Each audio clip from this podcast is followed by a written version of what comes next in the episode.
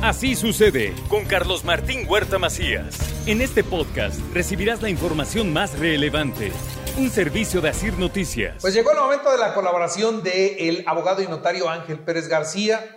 Eh, está con nosotros y trae un tema bien interesante que a lo mejor es muy común y que muchas personas o muchas familias lo han vivido.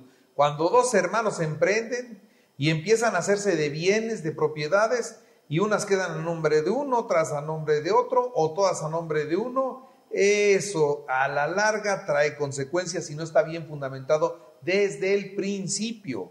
Muy bien, o voy mal. Carlitos, muchas gracias por la, introducción. Efectivamente, el tema se trata de, lo que estás mencionando y vamos a ver un problema real que se presenta, que es muy común, que a veces pensamos que no se trata de un conflicto, pero es un conflicto y te lo voy a describir cómo es. Venga pues. Bueno, resulta que hace algunos años, dos hermanas tuvieron la idea de comprar un terreno en un fraccionamiento y por alguna cuestión las dos pusieron por partes iguales, pero el terreno salió solamente a nombre de una de las hermanas. Por la confianza que tienen en la hermana mayor o la hermana menor, dijeron, el terreno está a nombre tuyo. Y ya, Así se hizo la escritura. Recordemos que las dos personas aportaron para la compra de ese terreno. De inmediato obtuvieron su alineamiento, número oficial, uso de suelo, licencia de construcción y construyeron su casa, pero no construyeron una casa, construyeron dos casas sobre ese terreno. Y si se ven el día de hoy la casa, la casa es una, una casa muy bonita, pero son dos casas divididas exactamente a la mitad una de un lado y otra del otro lado, con entradas independientes, solamente que tienen una sola boleta predial, una sola escritura, una sola toma de agua, un solo medidor, pero son dos casas habitación. Pasó el tiempo, pasaron alrededor de cinco años, y hoy, eh, al construirla, eh, me regreso un poquito al construirla, construyeron de un solo lado la cisterna, de un solo lado la fosa séptica y de un solo lado la cisterna de aguas pluviales. Quiere decir que las dos casas comparten en común esos servicios. Pagan una sola cuota de mantenimiento, pagan una sola toma de agua, porque es un solo inmueble, hay una sola escritura y una sola boleta predial y una sola dueña. Pero resulta que hay dos dueñas. De hecho, las dos participaron en la compra del terreno y las dos participaron en la compra de la construcción de la casa. Hoy resulta que por diversas circunstancias, insisto, se casan e intervienen terceras personas o tienen hijos e intervienen terceras personas y empieza el conflicto.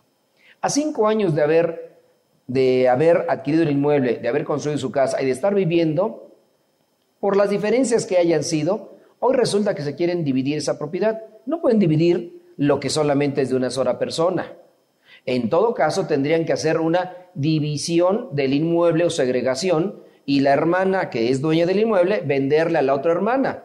Pero ahí se presentan varios problemas. El inmueble tiene un costo aproximadamente de valor catastral de 5 millones de pesos. Hoy con la ley de lavado contra lavado de dinero, le tendría que demostrar la hermana que va a adquirir, demostrarle que le está pagando 2 millones y medio de pesos. ¿Y cómo lo va a hacer si realmente se los aportó desde hace mucho tiempo? Para la compra del terreno y para la construcción de la casa. ¿Y cómo le va a hacer para que en el lado donde le va a corresponder a la persona que no tiene los servicios, como es la cisterna, eh, los servicios que tiene esa casa van a ser compartidos por ambas personas? Tendría que hacer su cisterna del otro lado.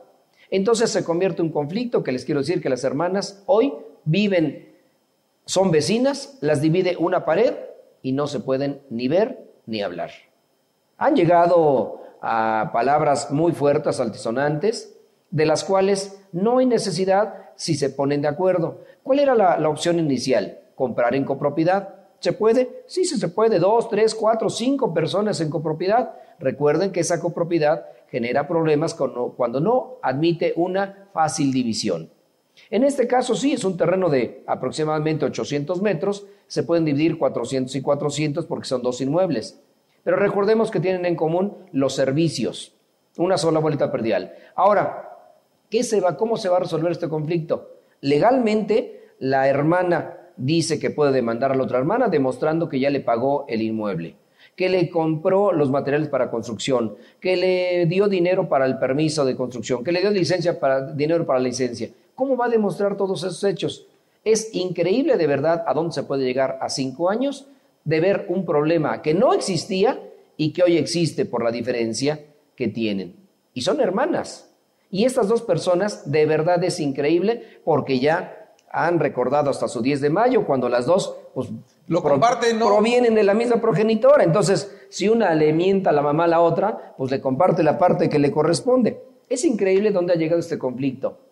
Por tal motivo se acercan a la notaría y lo primero que hacemos es intentar mediar en esa situación. Como notarios, hay notarios, muchos notarios mediadores certificados, pero es acercarse a la notaría y poder ver, a ver, cuál era el plan original.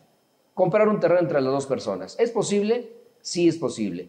Hoy, demostrando tal vez que con todos los depósitos que le hizo para la compra del terreno y para la construcción, puede demostrar que sí le compró el inmueble y no llegar a esos conflictos de demandas, porque además son hermanas.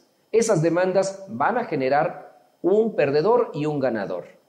Y normalmente el ganador pues se siente en otro nivel y el perdedor se siente denostado, vapuleado, derrotado. Entonces surge una, una cuestión importante que es la enemistad, surge una opción importante que se sienten menospreciados porque la otra ganó. Tratando de hacer una mediación entre ambas, creo que se puede lograr una conciliación y no es ganar, ganar, no es perder, perder, alguien pierde, alguien gana. En mediación todos ganamos. Y creo que dentro de las cosas y facultades importantes que se puede hacer en una notaría es mediar ese tipo de conflictos entre dos personas. Y en el caso concreto, se está, estoy intentando mediar para que sea de manera amigable y las dos personas puedan tener una satisfacción favorable en el conflicto que se han presentado. Es increíble que siendo familiares lleguen a esto. Todavía imagínenselo con un tercero que no tienen la misma sangre, que no provienen de la misma madre. Es increíble, pero así se dan las cosas. Por tal motivo, desde el principio es hacer bien las cosas. Si dijeron que iba a ser una copropiedad, compren las dos personas. Si dijeron que van a hacer una división, hagan su división y escrituren cada quien su inmueble, que sería lo más sano para que las personas no lleguen a ese tipo de conflictos.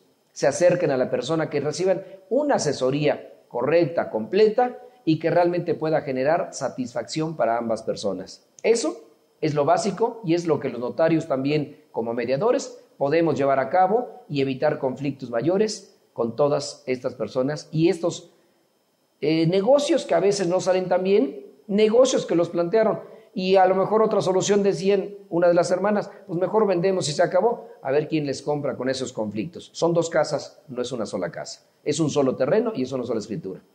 Ese es el, problema, por eso es acercarse a la persona de su confianza y que de alguna manera puedan resolver ese conflicto. Y hoy creo que lo podemos resolver. Muy bien. Angelito, muchas gracias. Esto digamos que es algo muy común. Mucho más común de lo que parece. Muy bien, pues muchas gracias. Carlitos, con mucho gusto para ti y a tu, a tu público. Gracias. Así sucede con Carlos Martín Huerta Macías. La información más relevante ahora en podcast. Sigue disfrutando de iHeartRadio.